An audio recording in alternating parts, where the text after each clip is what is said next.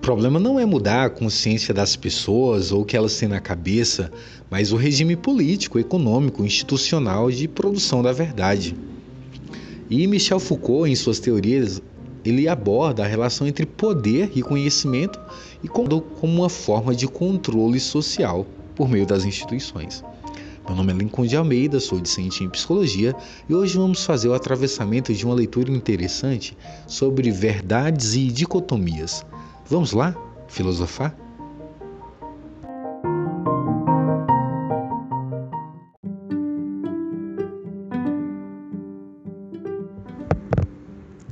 O efeito Foucault, desnaturalizando verdades, superando dicotomias. Cecília Maria Bolsas Coimbra e Maria Lívia do Nascimento, Universidade Federal Fluminense.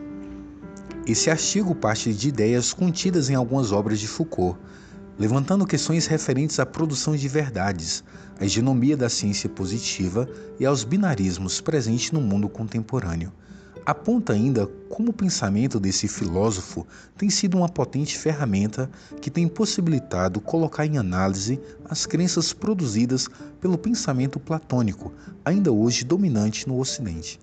A partir daí, coloca em discussão a divisão psicologia versus política, procurando pensar que efeitos têm sido produzidos por tal dicotomia cotidiana.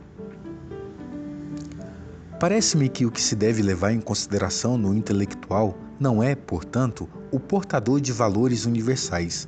Ele é alguém que ocupa uma posição específica, mas cuja especificidade está ligada às funções gerais do dispositivo de verdade em nossas sociedades.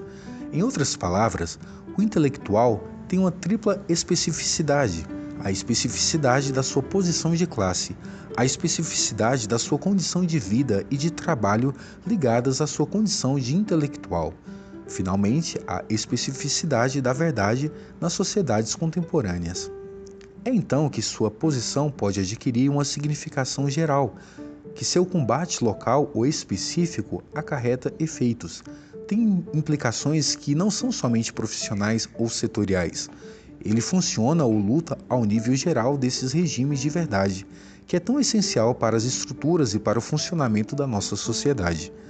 Há um combate pela verdade, ou ao menos em torno da verdade, entendendo-se mais uma vez que, por ser verdade, não quer dizer o conjunto das coisas verdadeiras a descobrir ou a fazer aceitar, mas o conjunto das regras segundo as quais se distingue o verdadeiro do falso e se atribui ao verdadeiro efeito específicos de poder. Entendendo-se também que não se trata de combater em favor da verdade, mas em torno do Estatuto da Verdade e do papel econômico-político que ela desempenha. Foucault, 1988, página 13. Dentre as diferentes contribuições de Foucault nos mais diversos domínios do saber, tais como psiquiatria, justiça, história, medicina, esse artigo privilegia a questão da produção de verdades, da dicotomia entre psicologia e política e alguns dos seus efeitos sobre nossas práticas.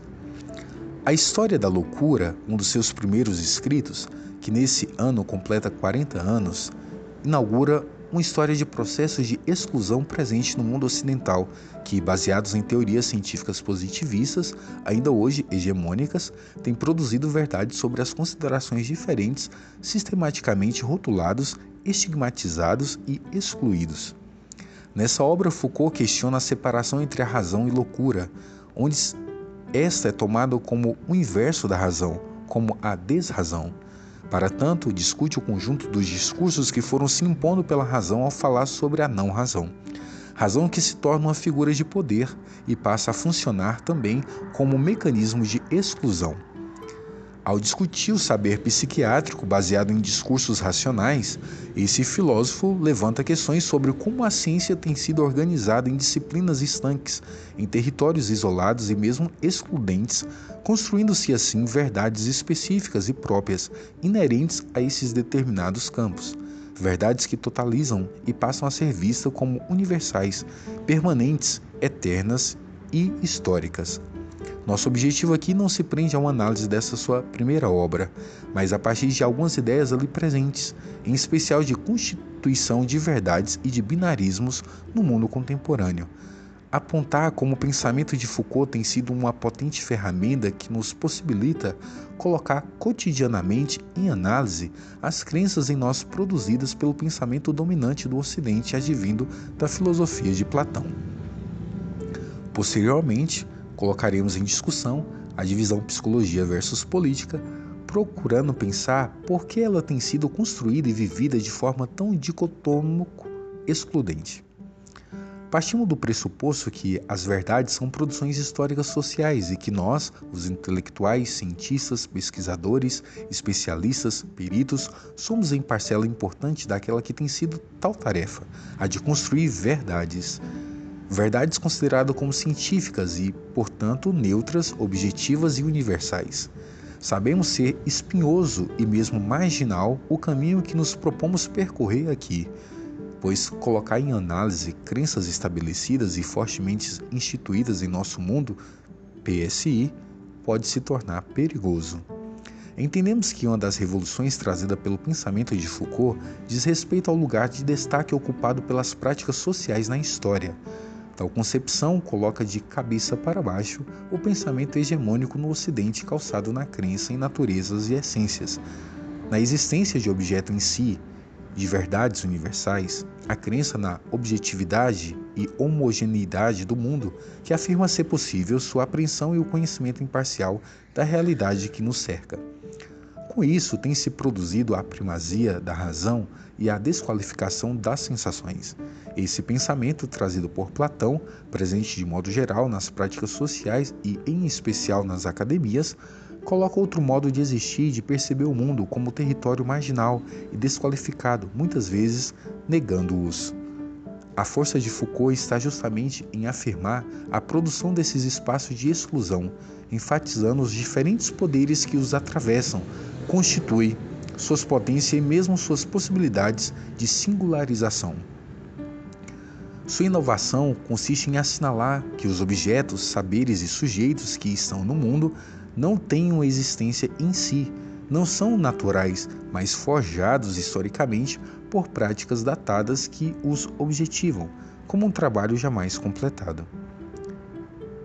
Mas cada prática, ela própria, com seus contornos inimitáveis, de onde vem? De onde vem? Mas das mudanças históricas, muito simplesmente, das mil transformações da realidade histórica, isso é, do resto da história como todas as coisas. Foucault não descobriu uma nova instância chamada prática, que era até então desconhecida. Ele se esforça para ver a prática tal como é realmente. Não fala de coisas diferentes do qual fala todo historiador, a saber, do que fazem as pessoas. Simplesmente Foucault tenta falar sobre isso de maneira exata, descrever seus contornos pontiagudos, em vez de usar termos vagos e nobres. Nesse modo de entender o mundo, as diferentes práticas dos homens vão engendrando objetos sempre diversos, não se aceitando, portanto, a ideia de uma evolução através dos tempos, de um objeto que brotasse sempre de um mesmo lugar, que tivesse uma origem primeira. Desnaturalizando verdades.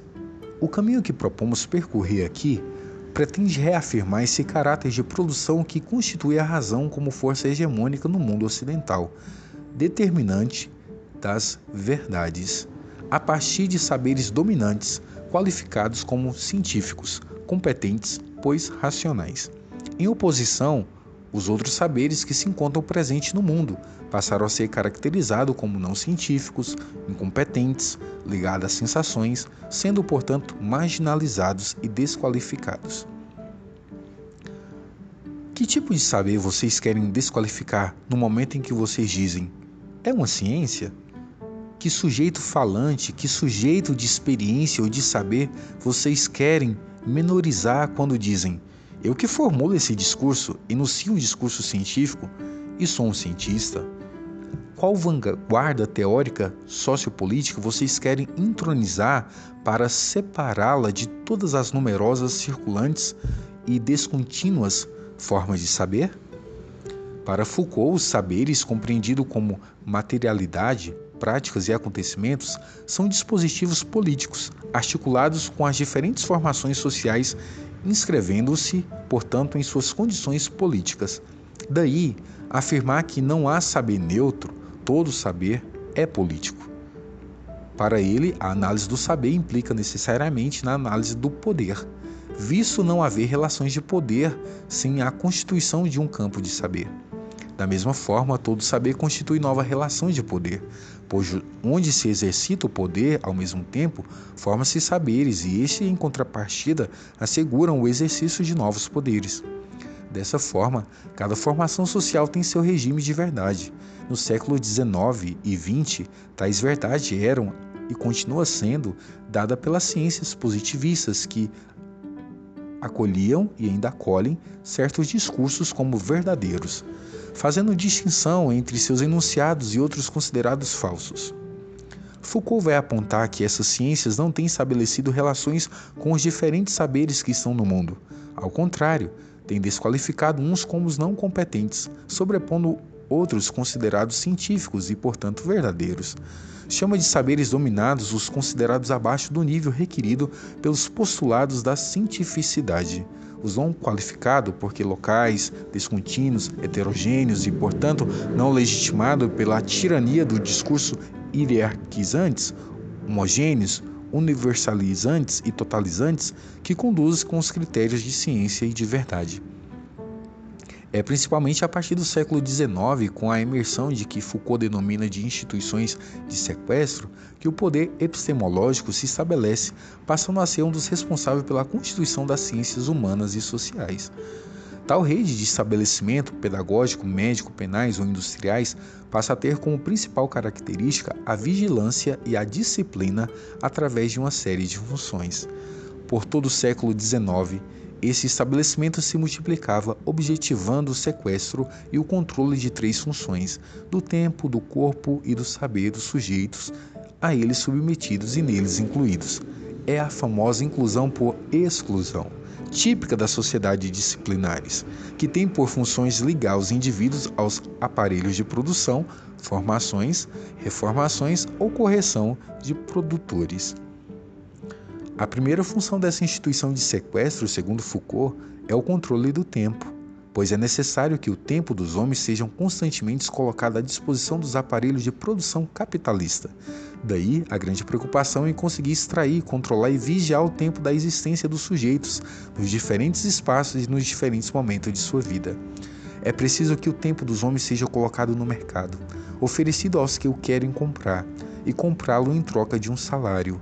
E é preciso, por outro lado, que esse tempo dos homens sejam transformados em tempos de trabalho. Foucault, 1996, página 116.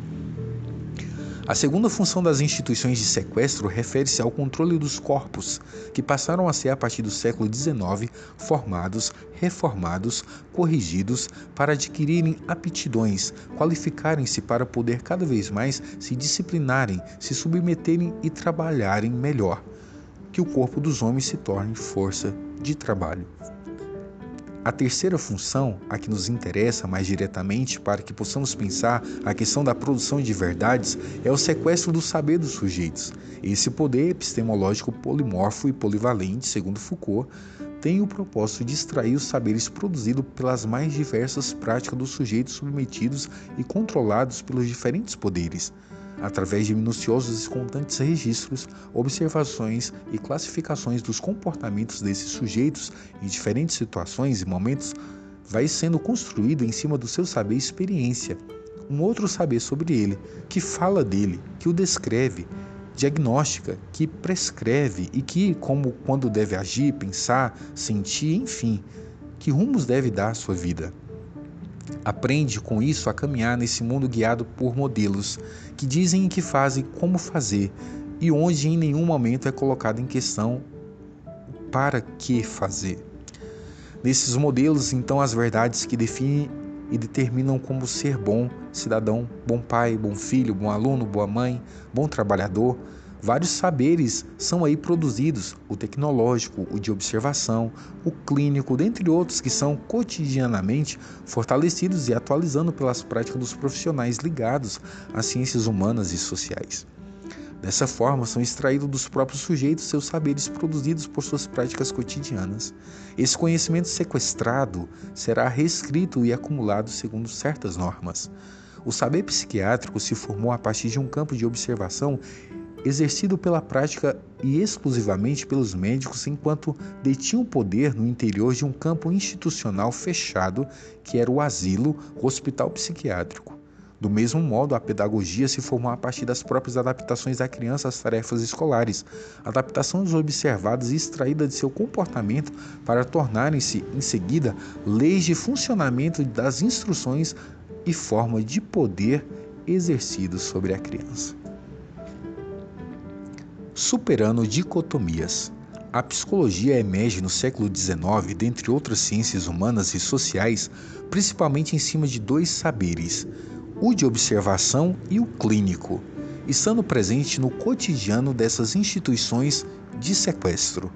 Não por acaso nossa formação PSI tem sido atravessada pela crença em uma verdade mutável, universal e, portanto, a história neutra, numa apreensão objetiva do mundo e do ser humano em uma natureza específica para cada objeto, em uma identidade própria de cada coisa e nas dicotomias que, por acreditar nas essências produzidas exclusões sistemáticas. Tais crenças que atravessam, constituem e estão presentes em nossa prática cotidianas, ao mesmo tempo estão sendo fortalecidas e atualizadas por essas mesmas práticas.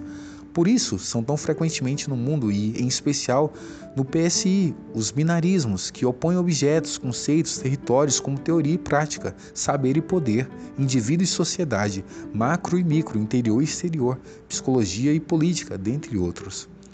A potência do pensamento de Foucault em nossa prática diz respeito à desconstrução de todas essas crenças ao apontá-las enquanto produção histórica social, indicando a multiplicidade presente nos diferentes objetos que são no mundo, negando com isso a possibilidade de aprendê-la de forma objetiva e neutra e colocando em questão o nosso conhecimento baseado em verdades. Na base de todo esse binarismo está a crença de que cada conceito que se opõe ao outro ocupa um território separado e bem delimitado, tem identidade própria e funciona de maneira específica e previsível, o que configura uma homogeneidade, uma unidade, uma natureza que lhe seria intrínseca. Dessa maneira, por exemplo, psicologia política têm sido construídas e aceitas de um modo geral como territórios separados, estanques, como objetos que se opõem, como conceitos que nada têm em comum, pois são tomados como naturais, ahistóricos e possuidores de uma essência imutável. Tal compreensão tem reafirmado as práticas que separam radicalmente esses dois campos, pois se entende que a psicologia, a ciência psicológica não permite interlocuções com determinados temas, em especial os considerados políticos, não podendo ser uns conspurcada por questões consideradas tão distantes dela e que nada têm a ver com sua essência. Ao contrário, negamos essas crenças e modelos hegemônicos e entendemos psicologia e política como territórios que se cruzam, que se atravessam, que se completam, que são múltiplos e impossíveis de serem aprendidos em sua totalidade. O efeito Foucault nos tem permitido estranhar a separação entre psicologia e política, pois, em momento algum, esses dois domínios se excluem.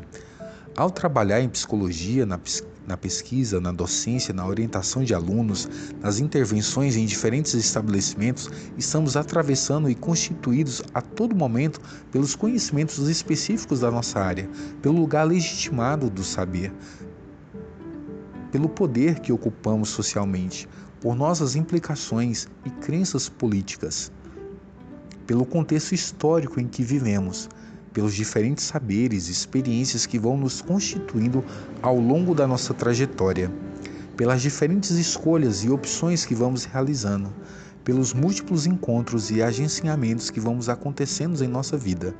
Hoje, é impossível para nós separar o que é psicológico do que é político. Negamos suas essências, apostamos na constituição histórica desses campos de conhecimento e nas articulações que se operam entre eles. O que queremos enfatizar no presente trabalho, mesmo que de forma bastante rápida, diz respeito à produção por parte da chamada ciência positivista de duas competentes instituições, verdade e dicotomia. As práticas consideradas científicas afirmam que deve se resguardar das misturas, das impurezas e poluições que estão ao redor e circulam pelo mundo. Como vestais, sacerdotisas e guardiões do santuário da veste, deusa da vida entre os romanos, inacessível aos considerados leigos, devem manter sua virginidade enquanto estiver a serviço do culto. Assim, os intelectuais resguardam a pureza da verdadeira ciência, e por isso poucos são os privilegiados que têm acesso a esses templos sagrados. Poucos os que podem funcionar como vestais, antes devem ser purificados, evitando toda e qualquer mistura. Isso tem sido em geral o papel das formações nas áreas das ciências humanas e sociais, em especial na psicologia. Entretanto, se apostarmos nas multiplicidades, nas práticas sociais, como produtoras dos objetos, saberes e sujeitos que estão no mundo, apostamos em outras formas de existência. Apostamos na possibilidade da criação, da invenção, na provisoriedade das coisas, como nos aponta Foucault.